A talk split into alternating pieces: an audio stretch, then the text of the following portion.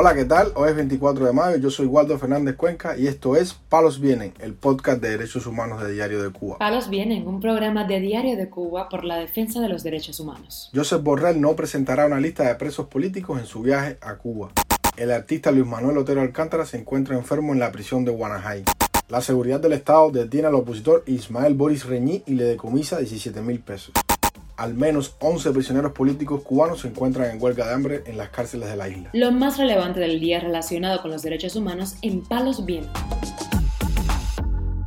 Comenzamos informando que el jefe de la diplomacia europea, Josep Borrell, hablará sobre derechos humanos durante su viaje a Cuba, pero no presentará una lista de presos políticos, según se supo este martes en una sesión en el Subcomité de Derechos Humanos del Parlamento Europeo. El jefe de la División de México, América Central y el Caribe del Servicio Europeo de Acción Exterior, Jonathan Hadwell expresó sobre la visita de Borrell a Cuba. O sea que los derechos humanos no van a faltar en la agenda, aunque no se limitará a los derechos humanos. También habrá oportunidad para reiterar la posición de la Unión Europea en materia de derechos humanos. Hadwell descartó que Borrell entregue una lista de presos políticos en sus reuniones con el gobierno cubano. Por tanto, no se van a entregar listas de casos individuales a ese nivel de la, la, visita del alto comisionado, pero les puedo garantizar que seguimos de cerca estos casos individuales. A pesar de esta posición, el eurodiputado socialista alemán Udo Bullmann presidente del subcomité, reiteró lo siguiente. En nombre de nuestra subcomisión, permítame expresarle nuestra esperanza más sincera, nuestro deseo, pues, de que los prisioneros políticos formen parte de la agenda, de que sí que se mencionarán los nombres. En la sesión también intervino Juanita Guebertus, directora para las Américas de Human Rights Watch, y esto expuso. Lo cierto y lo que hemos podido documentar es que el gobierno cubano continúa reprimiendo y castigando prácticamente cualquier forma de disenso y crítica pública.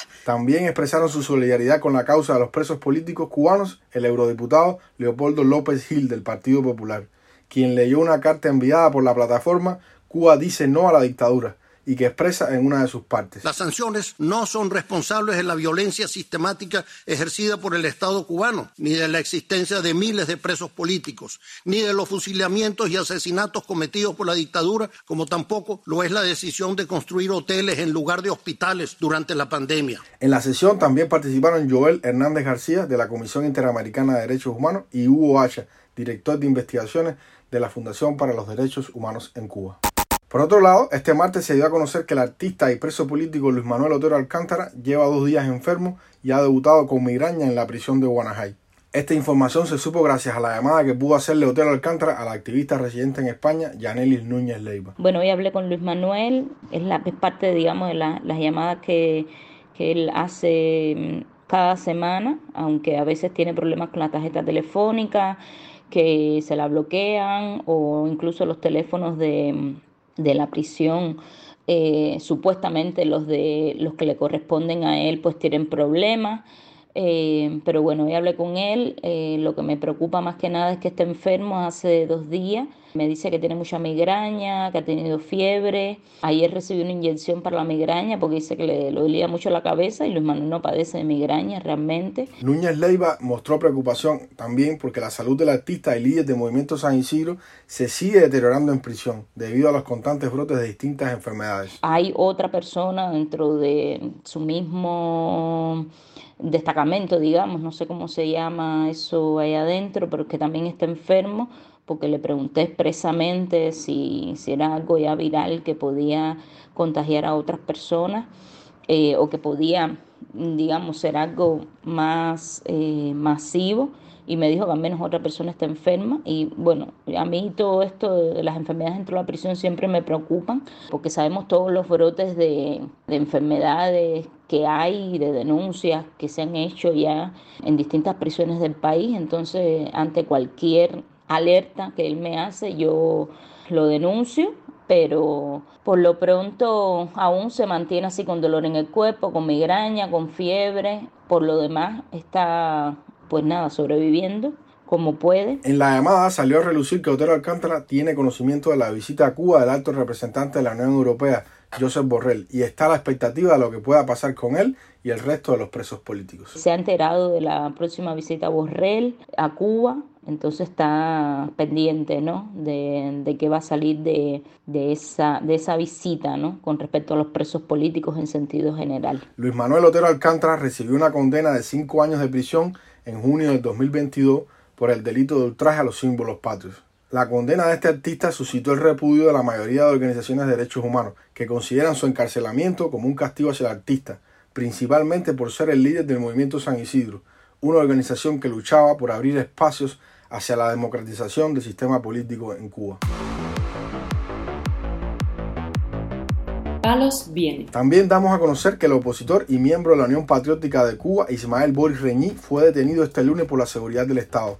En el operativo le decomisaron 17 mil pesos y la policía política lo amenazó con procesarlo por el delito de sedición.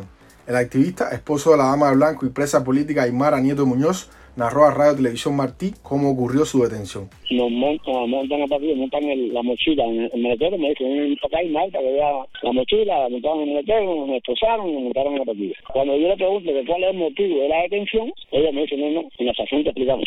Me montan en la partida, nos conducen a la estación de policía de Carabazal, ubicada en el mismo municipio de él. Ahí me bajan a mí en Carabazal y eh, siguen con sandalias, me descomienzan a mí 17 mil pesos, fuera de sandalias. Donde ellos lo primero que me preguntan cuando me meten en la piscina es eh, dónde está el dinero.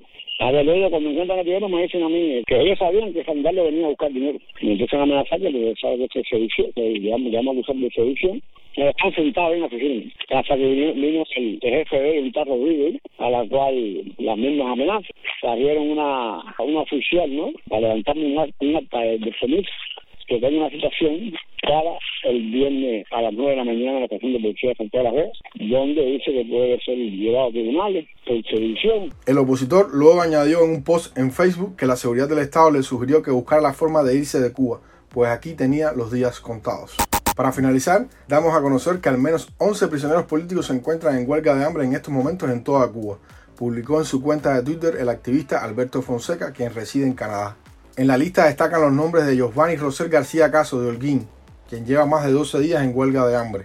También está el hermano de Alberto Fonseca, Roberto Pérez Fonseca, en Mayabeque, así como el de José Rodríguez Herrada en Villa Clara.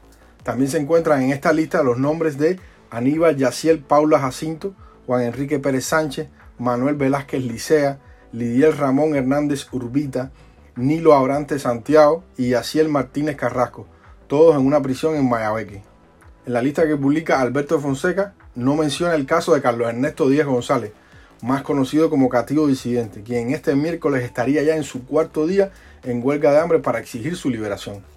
Las huelgas de hambre, justo es decir, son uno de los métodos más usados por los presos políticos y también por los presos comunes para llamar la atención sobre su encarcelamiento. En ocasiones es casi la única manera que tienen estos prisioneros de presionar a las autoridades para que atiendan sus reclamos. Hasta la fecha, al menos 14 prisioneros políticos han muerto en huelgas de hambre durante la dictadura castrista. Palos Vienen, un programa de Diario de Cuba por la defensa de los derechos humanos. Estas han sido las noticias de hoy en Palos Vienen, el podcast de derechos humanos de Diario de Cuba. Pueden escucharnos en DS Radio, Spotify, Google Podcast, Apple Podcast, Telegram y SoundCloud. Yo soy Waldo Fernández Cuenca y mañana regresamos con más noticias.